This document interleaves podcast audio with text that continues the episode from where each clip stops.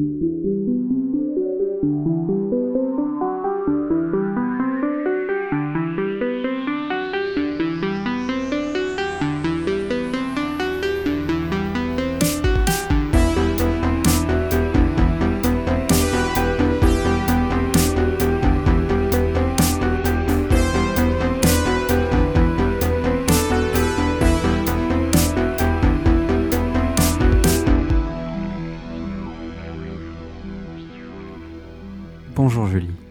Bonjour Morgane, bonjour à tous. On se retrouve pour le huitième numéro d'Harry Caméra. Déjà le huitième. Et oui, vous avez été nombreux à nous écouter pour le numéro précédent. On vous remercie d'ailleurs. Nous avons été les premiers à parler de la déferlante Black Panther Wakanda Forever et je suppose que ça a joué. Oui, là on a dépassé euh, les 400 écoutes pour euh, le précédent épisode. On vous espère euh, aussi nombreux pour la suite d'Avatar, le numéro 2, parce que je pense qu'on en aura des choses à dire fin décembre dessus. D'ici là, on reste sur le cinéma art et essai parce qu'il y a autre chose dans la vie que les blockbusters. Oui, tu as raison Julie. À Harry Caméra, on prend à cœur de parler de cinéma d'auteur, d'art et d'essai ou, de niche. Mais on ne va absolument pas mépriser les, blockbusters. On parlera donc également des sorties les plus intéressantes du jour du genre, pardon. Euh, pour ce qui est de l'actualité, le cinéma, euh, comme vous avez pu le voir, se porte mieux, euh, notamment grâce au succès de nombreux films français au box-office.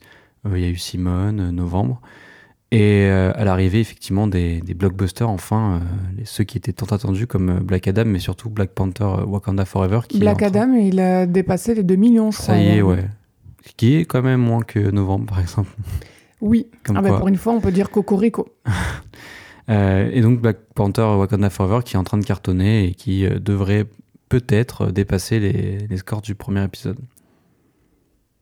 Les gens, effectivement, continuent à aller au cinéma malgré un débat toujours prégnant sur le prix des places. Euh, et au passage, on verra bien si à la fin de l'année, dans le top 10 qui, euh, des films qui ont fait le plus grand nombre d'entrées en salle, se trouve, oui ou non, un film français. On prend les paris. Morgane, toi, tu penses qu'il y aura un film français dans le top 10 ou pas? Ouais, alors euh, j'avais oublié la, la, la présence de, du chapeauté euh, qui sort et qui pourrait effectivement être dans le top 10 aussi, mais non, enfin, je, je mise sur novembre. Éventuellement, Éventuellement. dans le top 10 Allez, moi je mise sur aucun film. On verra d'ici là qui a gagné.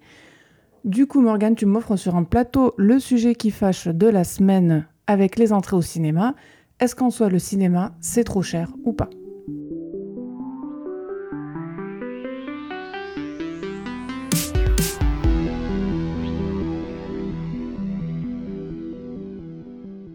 Dans la liste des raisons invoquées pour tenter d'expliquer la fameuse baisse de la fréquentation des salles de cinéma, il y a au choix l'offre de films, accusée d'être trop nombreux, trop bourgeois, trop ceci, trop cela, trop français.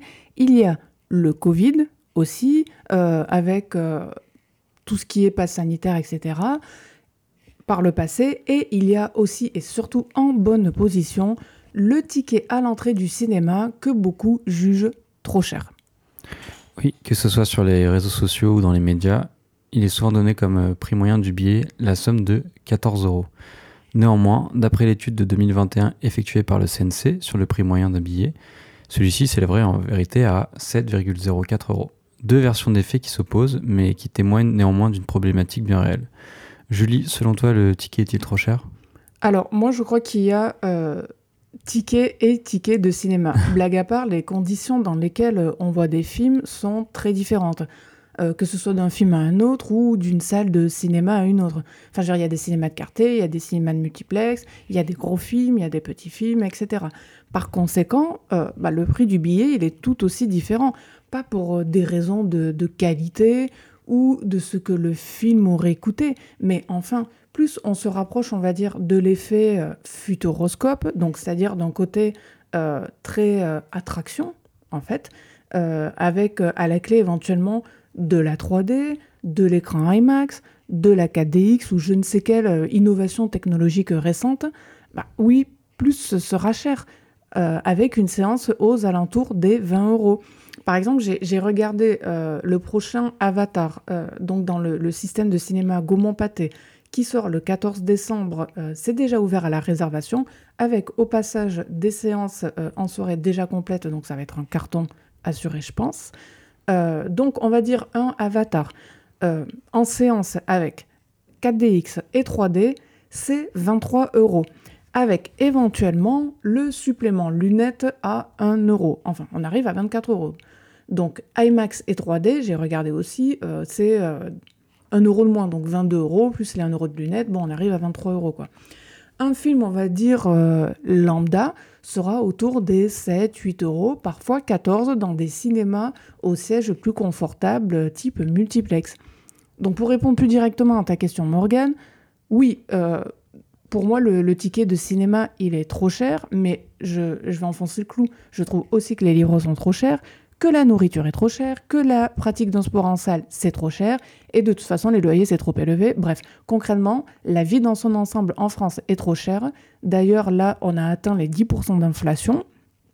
Et, euh, enfin, je veux dire, de manière globale, ça l'est pour le salaire médian français. Euh, et je parle même pas des plus pauvres de notre société. À l'instar du reste, le cinéma, donc c'est trop cher, ni plus ni moins. Alors, on va me rétorquer euh, parce qu'il y a eu un euh, dossier de Libé euh, ou un article, je ne sais plus, sur le prix du cinéma, avec un graphique qui disait Bon, le cinéma, il est peut-être cher, mais il a augmenté moins vite que l'inflation. Oui, mais il a quand même augmenté, tout a augmenté. Donc après, qu'il ait augmenté moins vite que l'inflation qui a connu des chiffres catastrophiques en France, ça veut plus dire grand-chose à un certain niveau de revenu. Oui, complètement. Et moi, je suis d'accord avec toi, je trouve aussi le cinéma cher. Euh, c'est un loisir qui coûte cher. C'est le cas de la plupart des pratiques culturelles artistiques en fait. Euh, c'est juste que c'est un peu moins accepté par le public car le cinéma, contrairement au théâtre, au musée, voire même à la littérature, bah, c'est l'art de masse et donc l'art populaire par excellence. Si on prend, euh, je vais dire quelque chose de complètement démagogique, mais on va dire d'autres pratiques culturelles et artistiques. Tu as parlé du théâtre, mais parlons des concerts, parlons des opéras. Enfin, c'est hors de prix à côté, mais c'est pas non plus le même public, effectivement. Oui, c'est ça. On n'a jamais vu les gens se plaindre du prix des livres, d'une place de concert, comme tu disais, au pire d'un jeu vidéo. Pour rappel, un jeu vidéo, euh, enfin, sur PlayStation 5 en tout cas, pour ceux qui ont la chance d'en Alors, un jeu qui vient de sortir, Morgan, c'est quoi à peu près? Bah, Comme je disais, ça dépend le, la console en fait. Donc la PS5, par exemple, a coûté, euh, ça coûte 80 euros les jeux. 80 Oui.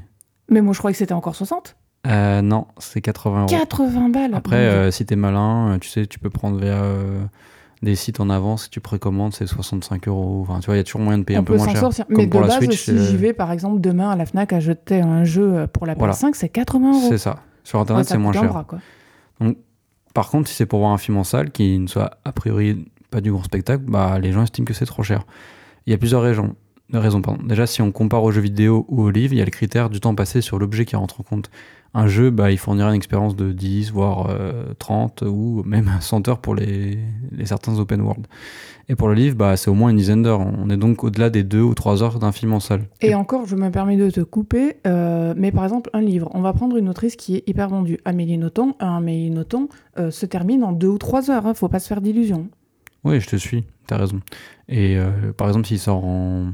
Comment dire, s'il sort en... En poche? En poche, il, il, va, il va faire combien 7, euh 8 euros, mais en fait, c'est le prix d'une place de cinéma. Ouais, bah voilà. Donc pour ces raisons, ces, ces, objets, donc, ils méritent qu'on dépense plus d'argent que pour un ticket, parce qu'effectivement, il y a ce critère euh, horaire. Euh, comme tu dis, après, il y a des livres, oui, comme Émilie Nothomb, qui sont peut-être un peu plus courts. Après, les gens, ils ne lisent pas forcément tous aussi vite que certains, tu vois. Et puis, de toute façon, les gens lisent plus, donc à partir de là... mais oui, en fait, personne ne se plaint plus du prix des livres parce que quoi? Parce qu'il y a eu la fameuse loi, euh, c'est mon avis, du prix unique qui a fait son chemin dans les mentalités. Et aussi parce qu'il y a un marché quelque part de l'occasion qui est non négligeable, ce qui par sens euh, n'existe pas euh, au cinéma. Mais pour continuer sur cette idée du temps, en fait, il y a une logique dans le capitalisme qui nous conduit à penser qu'un objet culturel, il sera valable à partir du moment où surtout il nous prend du temps. On en a parlé dans le précédent épisode de Arrêt Caméra. Si Black Panther 2 dure si longtemps, c'est pour nous donner au fond ce sentiment qu'on en a pour notre argent, c'est pour nous, nous, prendre du temps. De là à comprendre facilement pourquoi les plateformes de streaming marchent aussi bien malgré une concurrence de plus en plus accrue, il n'y a qu'un pas. Parce que pour 10 euros par mois, on vous propose des heures et des heures de contenu à portée de main sans se lever de son canapé. Pour 10 euros par mois environ, un produit engloutit notre temps disponible. Si le ticket de cinéma coûte en moyenne 7 euros et propose 2 heures de film, plus le train de trajet pour aller voir le film, pourquoi y céder? L'argument de l'expérience de la salle de cinéma ne fait plus d'effet sur grand monde. D'ailleurs, je trouve que c'est un argument qui n'est plus invoqué que par qui? Que par éventuellement des réalisateurs, des acteurs ou euh, des passionnés de cinéma, mais pas plus. Oui, ou comme je disais, euh, ça, ça va concerner que les, les, films à grand spectacle. Quoi. Parce qu'on va pas dire, ah, il faut que tu ailles voir euh, ce film de, de Bruno Dumont sur grand écran, c'est waouh. Est-ce que... déjà on dit il faut aller voir ce film de Bruno Dumont? Moi oui. en tout cas, on peut toutefois nuancer l'argument des plateformes. Hein. La plupart des gens les accumulaient au moment du, du confinement, enfin des confinements, il y en a plusieurs, avec un abonnement. Par exemple, ils avaient pris des abonnements à Netflix, Prime Video, Disney+, euh, potentiellement Canal+, ou OCS. Et euh, on se souvient, ça a explosé le nombre d'abonnements euh, à ce moment-là. Et les prix, bah, ça grimpait, si tu calcules, à plus de 35 euros par mois.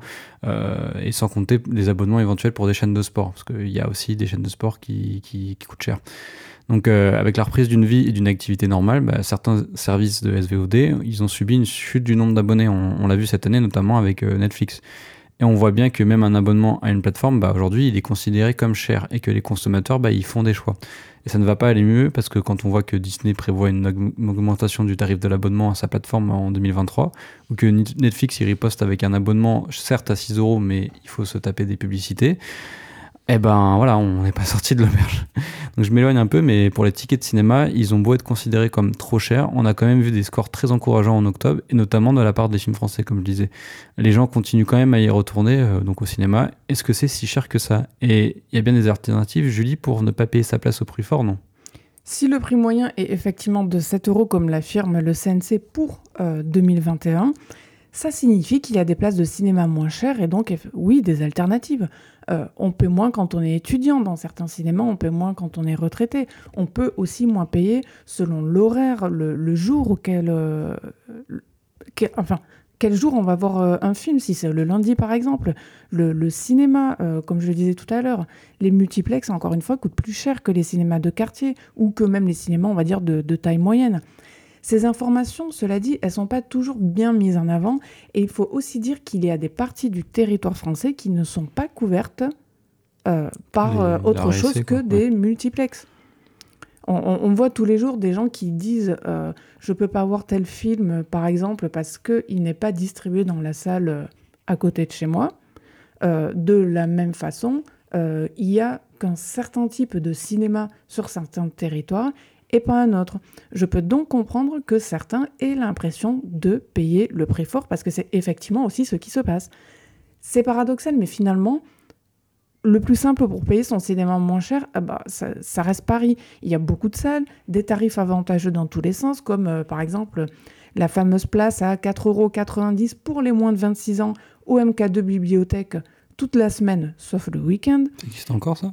Ça existe encore, j'ai vérifié, ça eh ben. existe encore. Moi, euh, mm. avant d'avoir les moyens d'avoir une carte illimitée, je faisais de temps en temps des séances à 4,90€, euh, quitte à faire une heure de transport, euh, rien que pour payer le cinéma moins cher.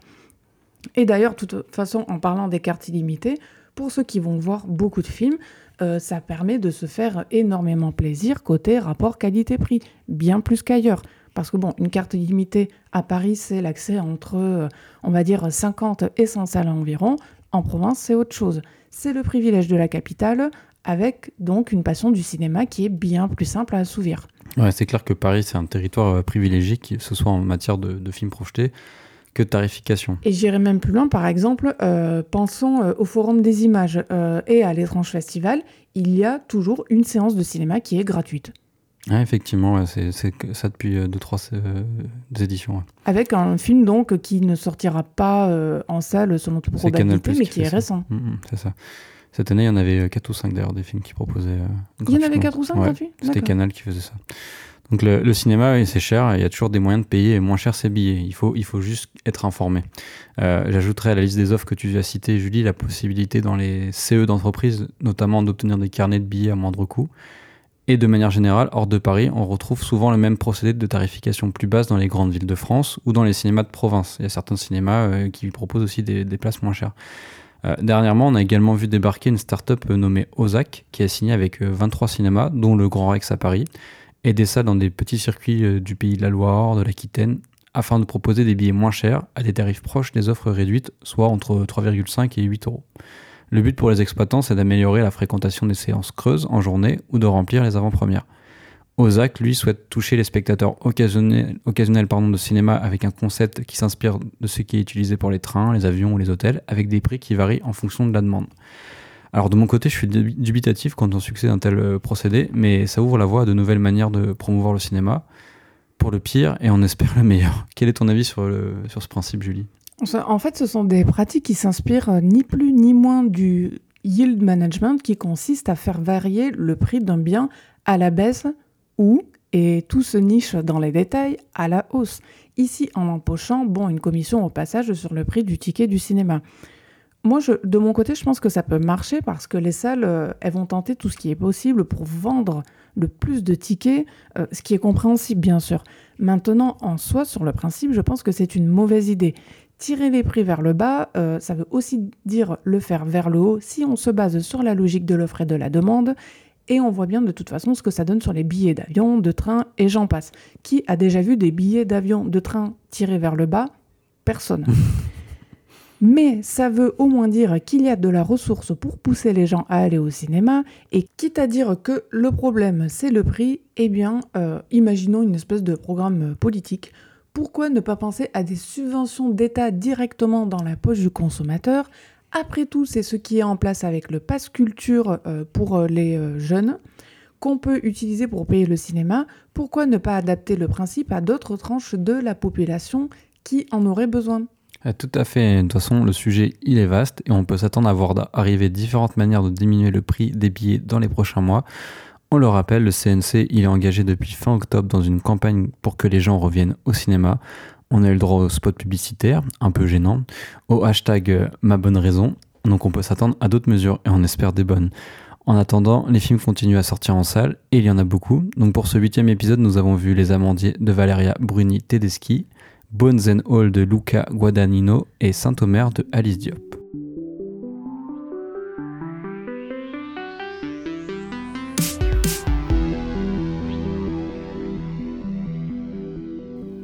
Encore un film en compétition officielle à Cannes pour l'année 2022 qui est reparti bredouille et qui est sorti en salle.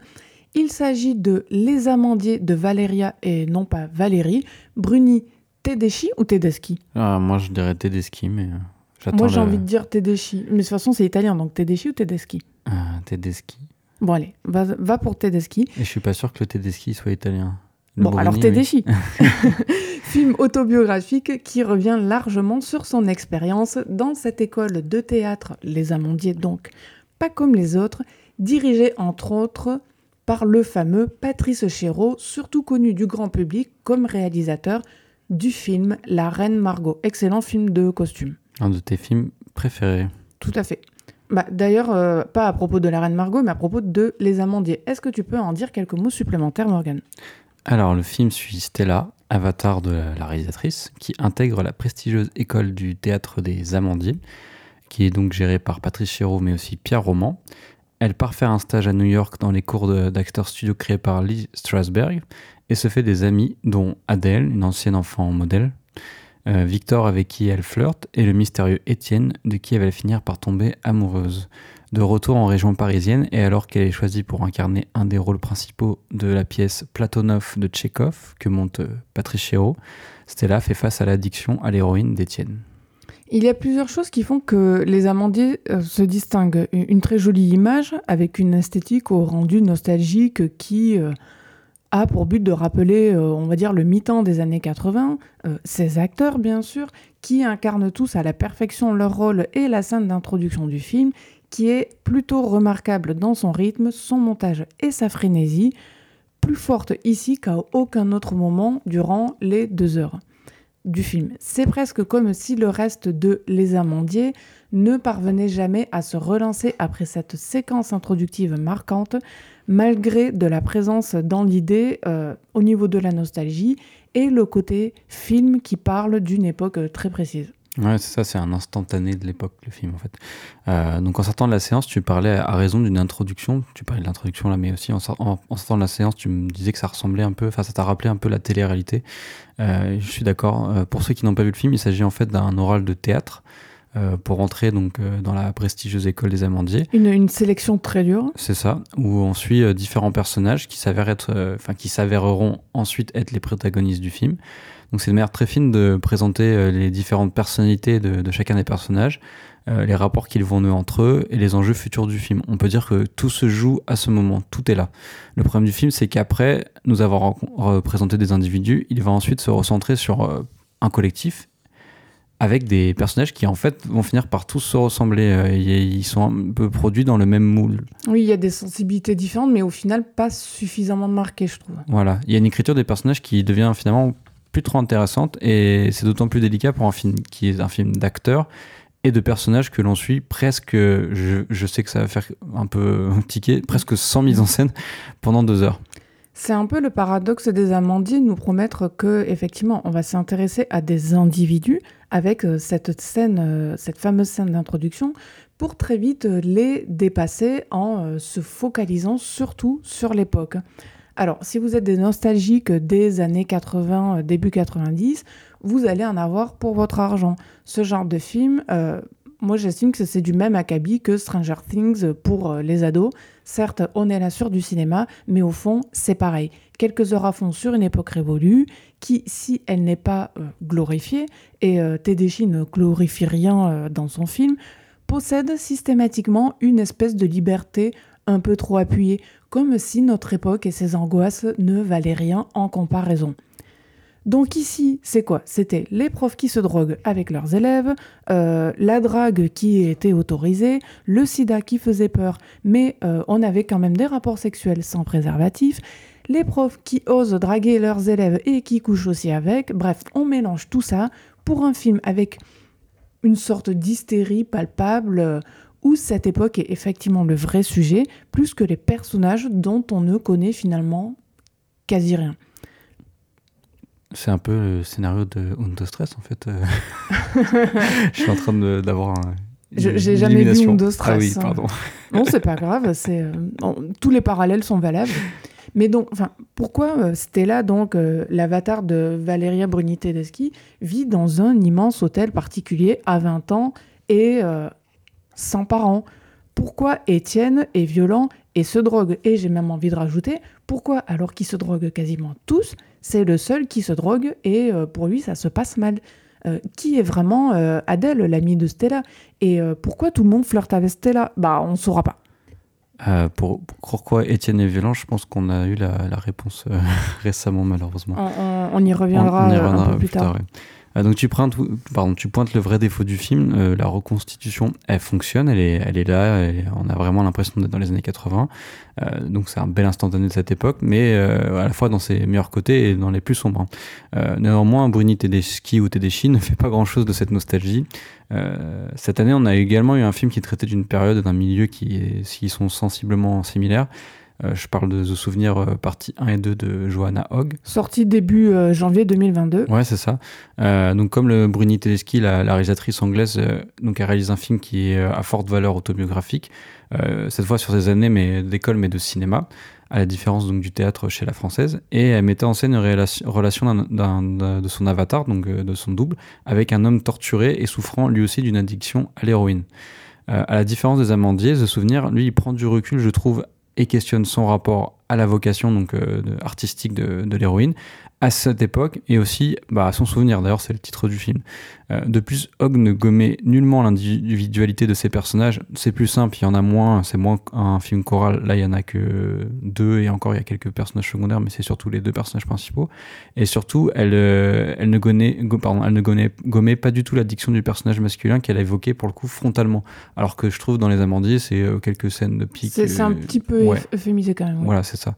Euh, bref, on a une opposition entre une logique qui est sentimentale et sens- sensationnaliste chez Bruni Tedeschi et une, approche qui est plus réflexive chez Hogg. On peut même aller plus loin. Bruni Tedeschi ne fait que prolonger le théâtre euh, dans Les Amandiers. C'est un film qui, pour moi, est théâtral avec un film qui, qui est pour le coup un film d'actrice. C'est une actrice de base, on le sent vraiment. Alors que Hogg, elle réalise un film de cinéaste qui, lui, réfléchit vraiment à sa mise en scène et à la mise en scène de son souvenir. Le, problème euh, des Amandiers, c'est que en se cantonnant uniquement à son époque, euh, si on s'intéresse pas spécialement euh, à cette période, le film finit par devenir un peu ennuyeux, surtout sur sa dernière demi-heure. Il s'y passe des choses, mais elles sont peu surprenantes. Et si, pareil, on va dire les figures invoquées, Patrice Chéreau ou les camarades que Bruni Tedeschi a rencontrés lors de ses études dans son école de théâtre n'intéressent pas spécialement, on a, on a quand même du mal à y trouver son compte. et on en revient à le, à le sujet qu'on a légèrement abordé il y a quelques minutes. Enfin, il faut quand même dire deux mots de la polémique actuelle concernant le film que au moins une salle a volontairement euh, déprogrammé à Saint-Denis. L'acteur qui joue Étienne, donc Sofiane Benasser, a été mis en examen pour viol, viol au pluriel, sur plusieurs ex-compagnes et retiré de la liste des Césars dans la catégorie des révélations. A posteriori, en sachant ça, euh, moi je trouve, je ne sais pas si c'est ton avis Morgan, qu'on se sent quand même un peu prise en otage par le film, vu le personnage qu'il incarne, donc un personnage d'homme violent, tourmenté, accro à la drogue. Et là, pour le coup, c'est comme si, je dis bien comme si, je, parle au conditionnel, euh, la drogue faisait euh, office de justification à cette violence. Ouais, en fait, euh, je connais pas trop l'histoire de base du personnage qui est censé être inspiré de euh, inspiré Étienne, donc c'est Thierry Ravel, il me semble. Dans les euh, années 80-90, on parlait d'hommes tourmentés. Ouais, je sais pas si, euh, voilà, je sais pas si c'est une justification ou autre, mais le problème c'est que là, il y a, y a aussi le réel qui rattrape, et d'autant plus que il semblerait, enfin, même il y a eu un article sur Libération, un dossier même sur Libération, mm. Euh, Dossier qui date de vendredi. Ouais, c'est ça, d'hier. Je ne sais plus la date, mais vendredi. 25 novembre d'ailleurs, pour la journée euh, internationale euh, oui. de la lutte contre les violences faites aux femmes. et donc du coup, on a eu un dossier et donc Bruni Tedeschi et donc toute l'équipe, la production, a été mise au courant deux jours après le début du tournage de des plaintes portées. Même si apparemment déjà ils étaient un peu au courant des rumeurs, mais en fait là ils étaient au courant des plaintes. Donc en fait, je pense que mine de rien, euh, tu fais jouer à ton acteur des scènes de violence sur une femme et tu sais qu'il a qu'il est en tout cas enfin qu'il a on sait pas mais, en tout cas il y a une plainte contre lui euh, sur ça et pas une seule mais plusieurs. Euh, je, ça pose des questions. Est-ce que tu déjà est-ce que tu gardes l'acteur? Déjà c'est une question en soi. Et en plus est-ce que tu fais tourner des séquences de violence à un acteur avec en plus des actrices qui sont, euh, qui sont jeunes, qui sont abusés dans le film. c'est, Quasi débutante, oui. C'est un peu. Euh, et en plus, c'est une école. Et le mec a violé quelqu'un dans une école. Euh, enfin, c'est ça. Enfin, c'était une de ses camarades de, mm. avec qui il était en couple. Et ben, enfin, c'est, vraiment le. C'est une mise en abîme qui est quand même de, de mauvais goût au prétexte de la présomption d'innocence. C'est ça. C'est très, très délicat. Et on se pose vraiment des questions sur certains choix de la réalisatrice. Euh, est-ce que tu veux continuer sur le, sujet, Étienne, ou je peux passer euh, Non, non, non, euh, c'est pas la peine. Bah, après, au, enfin, Étienne, Sophia Benasser. Hein, oui, aux spectateurs à se faire leur propre idée, à effectivement lire la, presse disponible là-dessus, parce que bon, le, le travail d'enquête quand même de Libération, dont on a parlé, est remarquable mm. en la matière. je cite. les articles, huit mois d'enquête sur le, le, plateau du tournage. Bon, et puis sans forcément avoir un point de vue définitif, parce qu'on n'est pas obligé d'avoir un avis, un avis euh, sur tout. Euh, euh, c'est intéressant, ça, pose des questions, tout ça. Voilà. Après, moi, je vais terminer sur, pour rester sur le film. je trouve en soi que la trajectoire des films sur l'addiction, elle est tout le temps, enfin, toujours en tout cas, trop linéaire et souffreteuse. c'est un peu ce qui m'avait rebuté dans The Souvenir partie 1 et qui explique, pourquoi je préfère la partie 2. Toutefois, Les, les Amandiers, en tant que film d'affect rivé sur ses acteurs avec son arsenal de, gros plans ou de plans rapprochés, euh, pour le coup, il tombe la tête la première dans ce genre de récit et euh, les, autres intrigues satellites euh, bah, perdent peu un peu de leur intérêt et deviennent limite anecdotiques. Euh, on a l'impression que c'est là pour gonfler un peu tout le portrait de l'époque, mais euh, par exemple l'histoire du sida, etc., c'est vraiment... Il euh, n'y a, plus trop d'intérêt là-dessus. Là Bruni Tedeschi, elle, a peut-être eu la, main trop lourde sur la, la, relation entre Stella et Étienne, si bien qu'on perd un peu de vue le théâtre, le jeu, l'art, la vocation en fait, et on n'est plus que sur une romance générationnelle à gros sabots. Et le final qui est ambigu, à moitié fantastique, et qui raccorde un peu les deux, la relation et le, le jeu. Un peu en trop. euh, ouais, bah, c'est pas qu'elle est en trop, mais c'est qu'elle arrive après un film où en fait on, on a vu plein de choses et c'est un peu. euh, ça manque le coche, je trouve. Voilà, Oui, c'est la profiterole en trop de la pièce montée. voilà c'est ça. Néanmoins, on a dit beaucoup de mal du film, mais il n'est pas détestable pour autant, bien que euh, l'histoire avec Sophie Benasser. euh, Bah, euh, remettre en cause le- voilà. le, film lui-même, oui. Mais euh, voilà, j'ai des, des difficultés quand même à, à qualifier le film de, de bon film, parce que le film a une bonne presse et il est, il est pas si mauvais que ça, il y a des, il y a des qualités. Et d'ailleurs, à, mes- à mes yeux, c'est le meilleur de la réalisatrice, mais je crois que voilà, on, maintenant, au vu de ce qui s'est passé, ça, ça rend les choses encore plus compliquées d'avoir un avis qualitatif sur le film. Bien sûr. Enfin bon, on, euh, on- peut, dire aussi la même chose du film, pas forcément sur le rapport euh, avec l'acteur principal, mais euh, le côté meilleur film d'une réalisatrice. Là, Bones and All de Luca Guadagnino, pour moi, c'est son meilleur film, donc on va passer à ça. Donc Bones and All, le premier film tourné aux États-Unis par le réalisateur italien Luca Guadagnino, qui d'ailleurs a connu un franc succès avec sa romance crypto-gay Call Me By Your Name en 2017.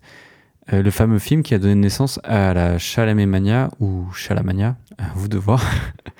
Euh, pour Bones and All, il retrouve l'acteur principal euh, de son film, euh, qui se fait toutefois voler euh, un peu la vedette par euh, Taylor Russell, la lauréate du prix Marcello Mastroianni du meilleur espoir à la dernière Mostra de Venise. Et sosie, non officiel de Zendaya. Ouais, c'est un peu troublant, surtout après euh, Dune, où on retrouve euh, aussi Chalamet, c'était assez, euh, assez troublant. Guana- Guada, pardon, Guadagnino élu reparti du festival avec le prix du meilleur réalisateur, ce qui fait quand même beaucoup de prix pour un film, mais est-ce qu'il les mérite En tout cas, pour commencer, on- est-ce que tu peux nous résumer le film, Julie? Alors, Marraine est une jeune femme euh, un peu à part, on peut dire que c'est une marginale. Euh, cela dit, pour une raison bien précise, euh, elle mange des gens, donc elle est, elle- elle est cannibale. Abandonnée par son père, euh, qui...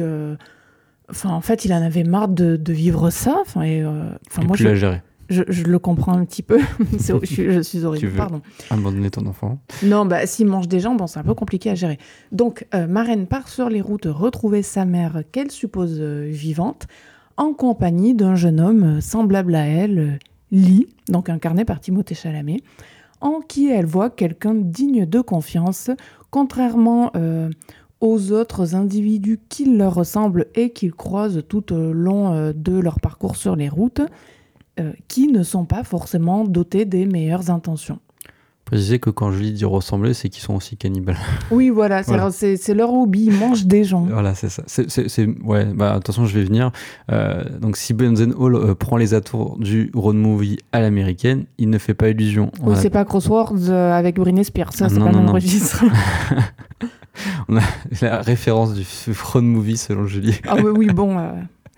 On a l'impression de voir un rejeton, euh, pour le coup, de post, enfin, post-Euphoria de, de Twilight. oui, après la drogue, le cannibalisme. Voilà. Les cannibales du film sont traités d'un point de vue euh, pseudo-fantastique. Donc euh, voilà, c'est pas juste euh, une vocation, c'est aussi un besoin en fait. Ils sont comme des vampires. Ils sont habités depuis leur enfance par une envie de dévorer euh, de la chair humaine. Et euh, ils vivent du coup parmi les humains, euh, mais euh, en secret. Et ils dégagent une certaine odeur, ce qui fait que, euh, on per- enfin, ils peuvent se reconnaître entre eux. Mais pour le coup, ils sont aussi voués à la solitude. Ils n'arrivent pas forcément à vivre ensemble. C'est marrant d'ailleurs toute cette réflexion sur l'odeur dans le film Bones and All parce que ils en parlent mais ils en parlent toujours en des termes neutres alors que et là je vais parler en tant que passionné par les odeurs quelqu'un qui mange beaucoup de viande euh, j'espère que les auditeurs ne vont pas crier euh, mais les gens qui mangent beaucoup de viande ne sentent pas bon voilà Voilà, c'est dit. Euh, du coup, euh, ils auraient pu très bien être des vampires, mais euh, Grave de Julia Ducournau est passé par là. D'ailleurs, Guadagnino semble citer un peu le film de la française dès la première scène horrifique du film, avec la, la- la même dévoration d'un doigt, même si c'est pas, il y a pas de sensualité comme chez Ducournau. Là, c'est ni comme chez Woody Allen. Pardon, ma, blague est horrible. Vas-y, enchaîne. Ce qui rapproche Bones and All de, de Twilight, c'est évidemment la dimension euh, teen romance du film. On sent que le film euh, vient après une quinzaine d'années de, de romans à l'eau de rose fantastique et gore qui ont connu un, un certain succès. Donc j'ai parlé de Twilight, mais il y a également euh, Twilight, hein, pas Twilight, Twilight, mais il y a également eu euh, True Blood ou euh, Vampire Diaries, et il y en a eu d'autres, donc je n'ai pas forcément. Oui, c'est tout ce qu'on appelle la euh, chick lit, la beat lit, enfin beat lit euh, par rapport au fait de, de mordre, bite. Ah Donc oui, je, je l'ai prononcé à la, à française, veuillez m'excuser. Mais oui, ça, ça fait écho à, à toute cette littérature-là. Après, bon, euh, le road movie à la sauce euh, young euh, adulte euh, avec un cachet en fantastique, bah, pourquoi pas? Dans l'ensemble, j'ai bien aimé l'ambiance du film, son, calme, sa tranquillité, malgré la violence et le gore des scènes d'anthropophagie.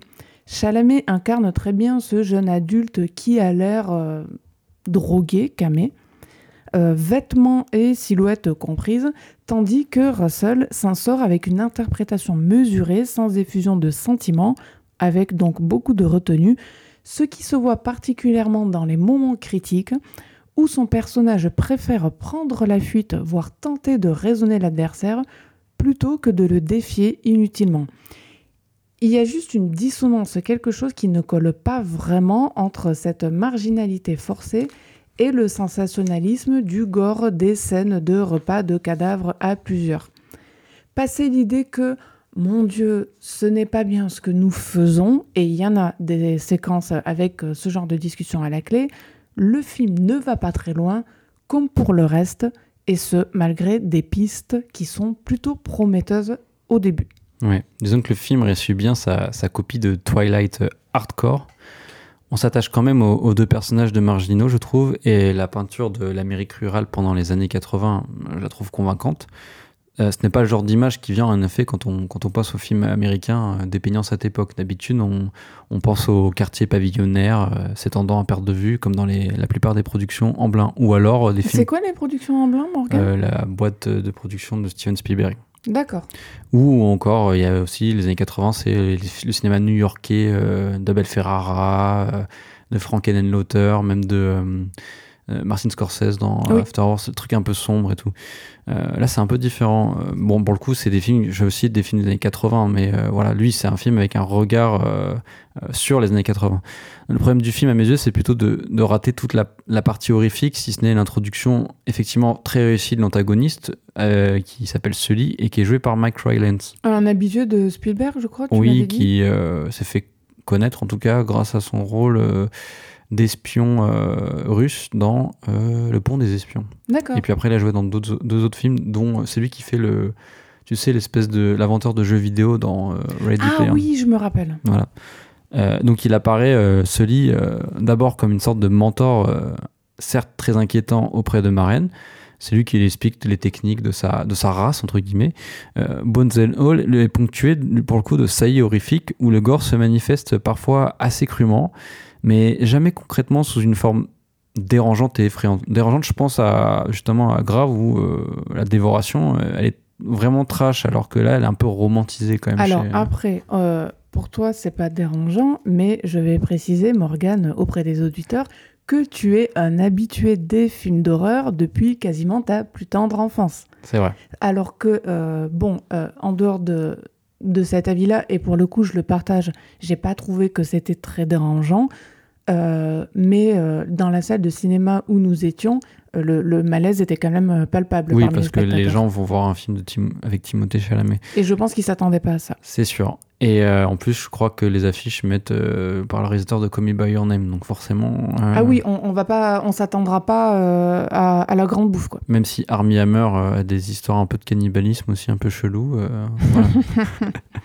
enfin, bon, le film, il emprunte en tout cas une trajectoire que je trouve classique et l'horreur n'est traitée que de manière annexe. Un peu comme dans le très mauvais remake de Suspiria que Guadagnino avait justement réalisé en- avant, donc ce précédent film, en 2018. Quel horrible souvenir. Ah ouais. Et comme dans ce même film, Bones and All se clôt sur un- aussi sur un climax qui est totalement raté et balourd, où le réalisateur bah, il assène sa métaphore euh, sans talent ni finesse. Deux points, l'amour absolu, c'est dévorer l'être aimé. Voilà, Ce qui était un petit peu mieux chez Claire Denis dans Trouble euh, Everyday quand même. complètement.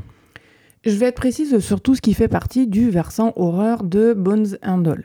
Euh, côté effets spéciaux, on va pas mentir, c'est quand même très bien fait avec les prothèses, les bruits.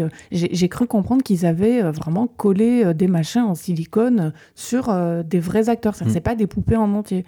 Bon, bah, il y a le. Enfin, le, en termes de réalisme, oui, oui, très bien, quoi. Enfin, il s'agit pas de ça. C'est de ce qui est montré. C'est ni des sons. Enfin, voilà, tout ça, c'est bien fait. Mais, je crois pas que l'horreur puisse fonctionner quand c'est, on va dire, la touche originale d'un film sans que ça n'en soit jamais le sujet, alors que le film passe son temps à clamer le contraire. Mais il le clame euh, dans un versant affectif. J'en reviens à Oh mon Dieu, on est des cannibales, on est horrible, que pouvons-nous faire pour en arriver à la conclusion de on est obligé de vivre comme ça? Bon, bah ça, ça va pas très très loin quand même. Concrètement, on est censé être terrorisé et affligé pour eux, pour Marenelli. Euh, mais comme and se concentre malgré son titre plus sur son histoire d'amour que sur ce qu'elle a euh, et pardon et sur ce qu'elle a de commun, donc euh, il y a forcément hein, tout le laïus sur les sentiments, les retrouvailles, mais d'ailleurs alors pas le désir, ce, que je trouve extraordinaire pour un, film centré sur le cannibalisme. certes, on est dans l'adaptation d'un roman young adult, mais enfin on aurait pu faire un petit erreur, enfin quelque chose en plus. Quoi. Il n'y a aucune sensualité. Ce qui aucune sensualité, c'est terrible. Ce qui est d'ailleurs un peu euh, le cas, euh, au contraire, dans euh, Trouble Every Day, où il y a une forme de sensualité. Et même le, film de Catherine Bigelow qui parle de, des vampires auquel j'ai pensé aussi. Ah, oui, Near Dark, génial. Voilà, par, rapport au côté... aux frontières de l'eau. Voilà, aux frontières de l'eau, par rapport au côté Amérique profonde, mm, mm, mm. etc. Bref, dans Bones and All, l'horreur est reléguée à un simple accessoire. Ce sont dans les moments les plus inquiétants du film qu'on a la sensation d'une atmosphère qui est vraiment réussie, avec effectivement l'arrivée de Sully, euh, et aussi, moi j'ai bien aimé cette séquence avec l'acteur euh, Michael Stuhlbarg qui joue le père de Timothée Chalamet dans Call Me By Your Name. Et aussi David Gordon Green qui est dans cette séquence. Oui, c'est vrai, et qui est terrifiant. Le reste peine à convaincre parce qu'on sait très bien où on se trouve et que le danger n'est au fond pas réel. Euh, enfin après, il faut bien qu'il y ait un peu de douceur dans leur monde de brut. Disons que si on va voir des, des teen movies sur des. Alors, je dis teen movie, dans le film, ils disent qu'ils ont 18 ans, mais ils ont un physique de. Enfin, plus de 18 ans, mais ils ont quand même un physique d'ado. que plus adolescent que adulte. Oui. Donc, si on va voir des, des, des teen movies ou des pseudo-teen movies sur des, des jeunes marginaux euh, bien destroy, moi je trouve que Greg Araki ou Gus Van Sant sont allés plus loin sans passer forcément par le cinéma de genre ou en flirtant un petit peu avec. Euh, même si je n'ai pas trop. Je pense à. Voilà, je vais citer quand même des films euh, The Doom Generation de, de Greg Araki, chef-d'œuvre, et euh, aussi My Own Private Idaho de Gus Van Sant. Donc, même si je n'ai pas trouvé Bones and All nul, j'ai toujours la même désagréable impression de posture devant un film de Guadagnino. Un cinéaste qu'on dirait fait pour mettre en scène des, des, publicités de mode avec un écran vintage, de beaux acteurs, mais qui peine à réellement donner corps à ces histoires. Au fond, Bones Hall n'est rien de plus qu'un film d'un réalisateur chichiteux qui souhaite s'inscrire dans un genre éculé pour en offrir une version plus noble, moins ringarde. Du coup, on n'est pas loin de ce qu'on ce parlait euh, de l'Elevated Horror dans le précédent épisode d'Arrêt Caméra. Mais à part quelques belles images qu'on pourrait qualifier de publicitaires, Bones Hall rate plus ou moins tout ce qui aurait pu le démarquer de ce genre en perte de souffle, justement parce qu'on ne voit plus trop ça au cinéma. Euh, c'est à se demander si Luca Guadagnino est un vrai cinéaste et le voir empocher le lion d'argent du meilleur réalisateur à la dernière Mostra laisse songeur. Oui, parce qu'on se dit, mais qu'est-ce que c'était les autres films pour que lui, il ait le lion d'argent du meilleur réalisateur? Avancé, il y en a un juste après qu'on dont on va parler. C'est vrai. C'est le très attendu Saint-Omer d'Alice Diop. Essentiellement connue pour son travail de documentariste, Alice Diop fait une première incursion avec Saint-Omer, film sélectionné par la France pour représenter le pays aux Oscars dans la catégorie du meilleur film étranger en fiction. Le film revient sur un cas d'infanticide qui a défrayé la chronique en France en 2013.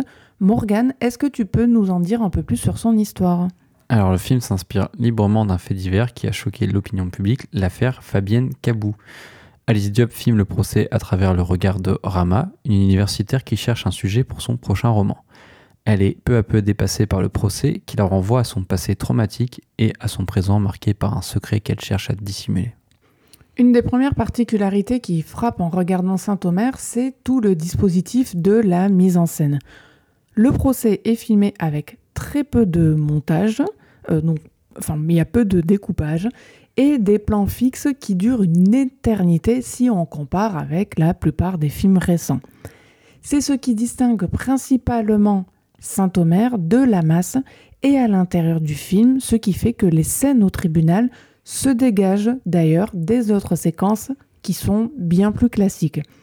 En réduisant ces effets au minimum, Alice Diop trouve un moyen efficace de mettre la parole au cœur de l'expérience que le spectateur vit en regardant son film. L'épure de la mise en scène et du montage raccorde Saint-Omer au passé de documentariste de la réalisatrice. Elle nous embarque au cœur du procès et c'est lorsqu'elle quitte le personnage de Rama que le film prend toute sa puissance.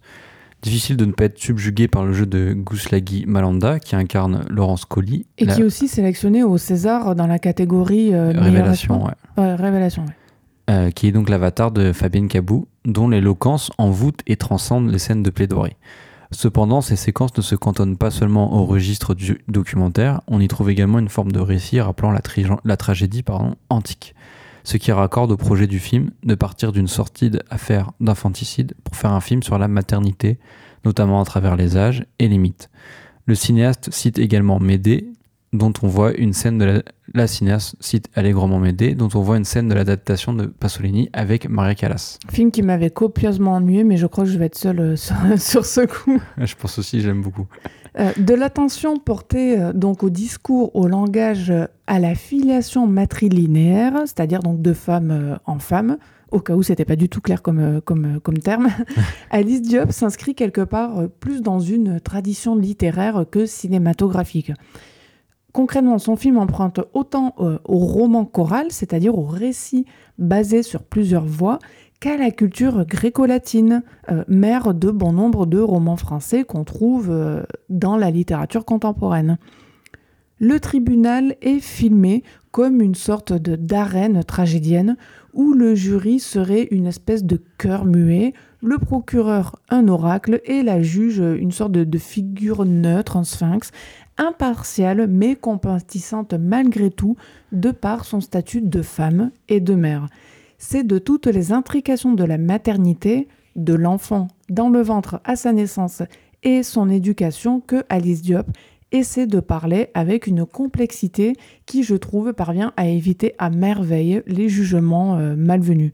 Il n'y a, pas de... Enfin, il y a un tribunal, mais il n'y a pas de jugement dans, le film concrètement sur les personnages, euh, quels qu'ils soient. C'est un peu le paradoxe, ouais, c'est assez, assez intéressant à tel point qu'elle en vient à se détacher de l'issue du procès sur lequel son film se concentre pourtant.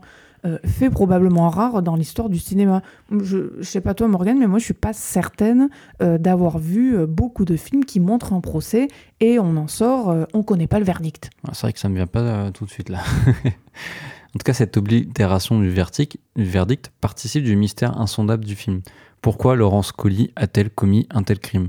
Le film évite d'ailleurs toute psychologie pour rester dans une dimension symbolique qui manque certes parfois de finesse. Saint-Omer a beau être un film d'une profonde intelligence, il n'évite pas l'écueil de son didactisme.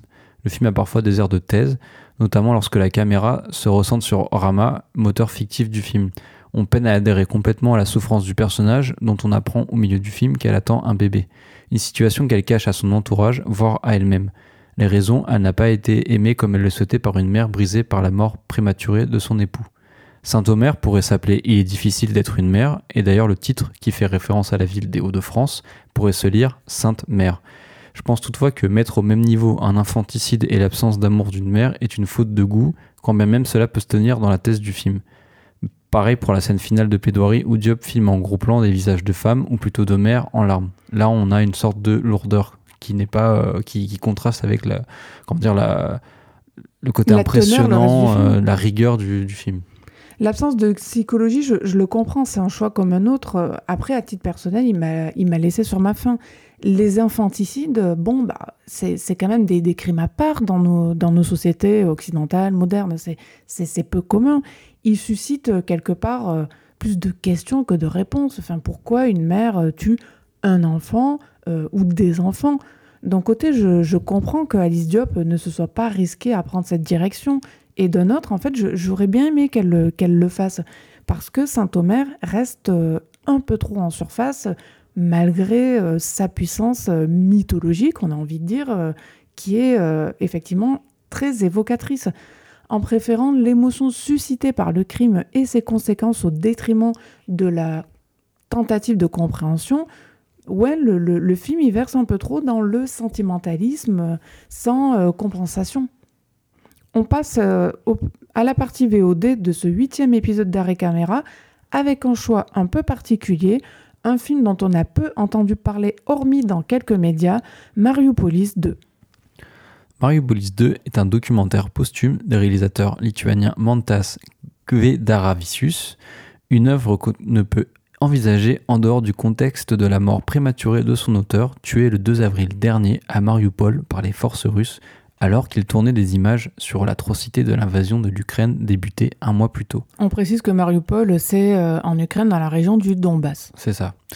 Mariupolis 2 a été monté après la mort du réalisateur à partir des images qu'il a tournées dans la ville en mars 2022. Présenté à Cannes hors compétition, le film a remporté une mention spéciale de l'œil d'or qui récompense le meilleur documentaire projeté au festival. Il est aujourd'hui disponible sur Arte dans un double programme avec Mariupolis premier du nom. Arte.tv, donc euh, on rappelle qui est un site sur lequel on peut accéder à des films et des documentaires gratuitement, sans compte, donc sans inscription. C'est vrai que c'est la première fois dont on en parle euh, dans, dans Caméra, tu fais bien de le dire. Donc peux-tu nous faire un bref topo sur le film, Julie? Donc, dans la ville de Mariupol, en Ukraine, euh, dévastée par la guerre, Kvedara Vicius, on va avoir beaucoup de mal, je pense, à prononcer le, nom de, ce réalisateur Morgan, filme le quotidien des habitants qui se partagent entre survie, accumulation des ressources nécessaires à la vie quotidienne, euh, donc on parle de gaz, d'électricité, d'eau, et euh, tentative d'échapper aux attaques russes, et enfin, ce qui se passe dans beaucoup de guerres, l'attente. On rencontre des hommes et des femmes qui ne sortent en plein air dans la plupart des cas que pour des objectifs bien précis, d'autres réfugiés au sein de l'église de la ville, qui tient toujours debout, et quelques individus qui, malgré les risques, veulent absolument témoigner des ravages des bombes sur leur maison en profitant des rares moments d'accalmie. Mario Plus 2 est un contrepoint du premier film qui montrait le quotidien des habitants de cette ville portuaire et minière. Ici, nous sommes dans une ville dévastée et assiégée où les habitants tentent de s'organiser pour survivre. Le film est l'un des premiers et l'un des rares documents visuels illustrant la guerre en Ukraine. C'est donc un documentaire précieux tiré des images que nous a rapporté Anna Bilobrova, la compagne du défunt réalisateur, qui a réussi, elle, à fuir la ville. Il s'agit d'une succession chronologique, presque un journal de guerre, des journées passées dans l'enceinte d'une église qui fait office de refuge pour les survivants des premiers bombardements. L'édifice est le seul encore debout dans le quartier, ce qui paraît lui, donner une, force divine. On quitte rarement le bâtiment et la caméra se recentre sur le groupe, dont émanent quelques tensions. Le, réalisateur s'efface la plupart du temps au profit de, plans fixes, manifeste parfois sa présence par le son de sa voix ou le mouvement de son corps et de ses bras. Par exemple, on le voit un moment, euh, il monte euh, les escaliers et on voit son bras qui, qui décale un rideau pour qu'on puisse voir euh, ce qu'il y a derrière la fenêtre. C'est donc avec une vive émotion que se regarde le film, puisqu'il y a le souvenir qui est imprégné du. du, c'est le dernier ouais, mmh. souvenir du réalisateur. Mario Police 2 fait office, je trouve, d'anti-film à tous les étages. Enfin, quand on le compare quand même aux films de guerre, que ce soit en fiction ou, euh, on va dire, à des documentaires sur la guerre, ça reste un objet unique en soi, et ce, malgré ses défauts.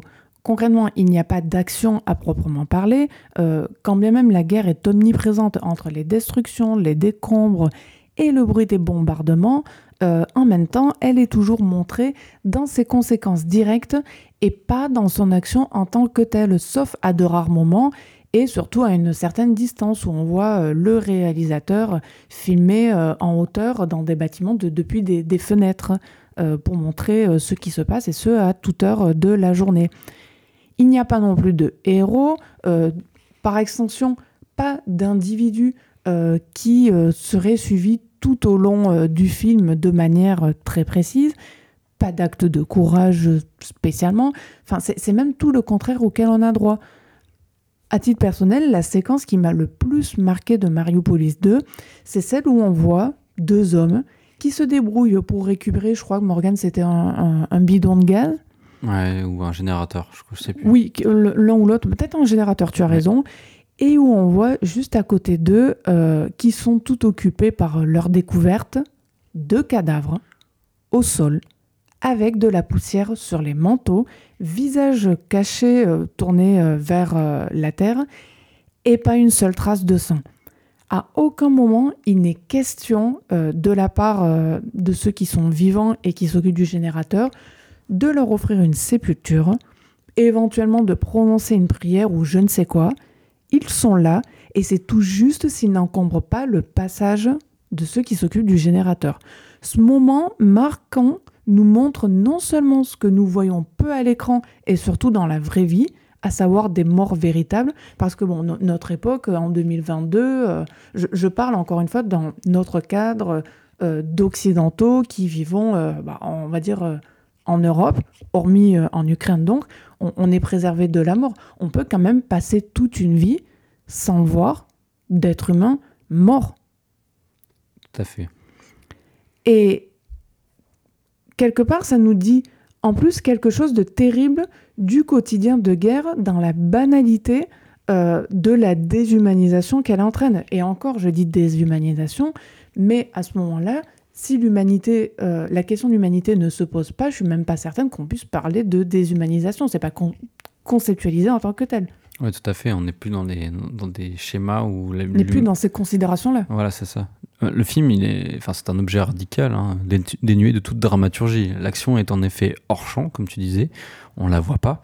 Et nous, nous est montré la fausse banalité, j'insiste bien sur la fausse banalité, du quotidien des survivants. Parce que c'est quelque chose de d'ordre du commun et en même temps, euh, leur quotidien, euh, bah, forcément, il est triste et il se ressemble. Les, jours se ressemblent à essayer de survivre, à éviter les bombes, etc. Il y a une banalité du quotidien qui s'installe.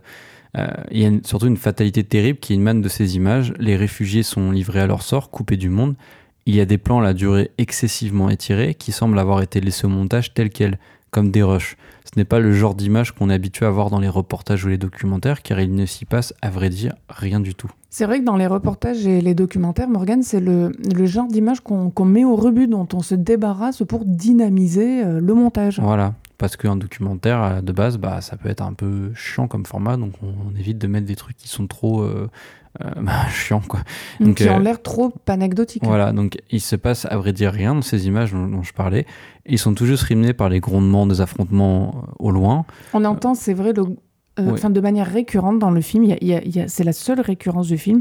C'est ce son, ce son qui bourdonne en fait. C'est ces gros demandes dont tu parles, Morgan, euh, qui euh, rythme en fait tout ce qu'ils font, c'est-à-dire qu'ils soient dans l'église, à l'extérieur, en train de trouver effectivement de l'eau, etc. On entend tout le temps les grondements, de nuit, de jour, tout le temps c'est ça, en fait, c'est un rappel euh, que la menace est là et qu'en fait, bah, tout ce qu'ils font, euh, te dire toute leur banalité, bah, en fait, euh, ça, nous dit, ça nous rappelle qu'en fait, il y a ça et, à côté, il y a les explosions, les affrontements. Et une banalité qui est fragile. Voilà. Qu'on aperçoit des flammes, de la fumée qui s'évapore dans le ciel. Parfois, il apparaît un chien ou des silhouettes humaines qui s'attellent à des tâches qui ne sont pas du tout décrites, parce que déjà c'est au loin, et qu'on devine en rapport avec leur survie, puisqu'il n'y a plus que ça qui compte. Ces plans donc ne servent à rien et pourtant ils nous font ressentir un temps qui s'écoule d'une manière sensiblement différente de la nôtre. C'est le temps de la guerre, de la désolation et de la survie. C'est à la fois insoutenablement long, il faut dire ennuyeux, mais en même pas temps évident à regarder, hein, il faut le dire. Mais en même temps, on peine à détourner notre regard des images. Mariopolis 2, en somme, c'est un film sur l'histoire, un témoignage direct du conflit en cours à l'heure actuelle, vécu depuis le lieu où, euh, quelque part, c'est ça qui est un petit peu particulier, euh, on n'est pas euh, dans la dichotomie qu'on a connue de, de guerre passée. Là, c'est l'arrière et le front qui se confondent inextricablement. Ce qui est moins étonnant dans le film, c'est de constater que, bah, quelque part, les vieilles recettes fonctionnent toujours. Il y a une partie de la population, comme je l'avais dit tout à l'heure, qui s'est carapatée dans l'église, un des seuls bâtiments encore debout. C'est d'ailleurs étrangement dans la maison de Dieu où on a un des rares moments où la caméra semble oubliée à cause du conflit en cours. En fait, il y a cette scène où les occupants euh, de l'église sont priés de quitter les lieux euh, à cause, on le suppose vite, du manque de ressources, ressources pardon, pour tous. Euh, comme quoi, même dans les moments les plus critiques, Mario Police 2 nous rappelle bien qu'il y a des lois immuables au sein des groupes humains. À la fin, c'est toujours un peu chacun pour soi le film est, comme une piqûre de rappel qui nous dit que la guerre en Ukraine, si certes on en entend moins parler, Elle fait toujours des ravages à quelques milliers de kilomètres d'où nous sommes. Eh bien, on a fini pour ce huitième épisode. On se retrouve dans deux semaines avec un épisode chargé, encore une fois, en cinéma d'auteur.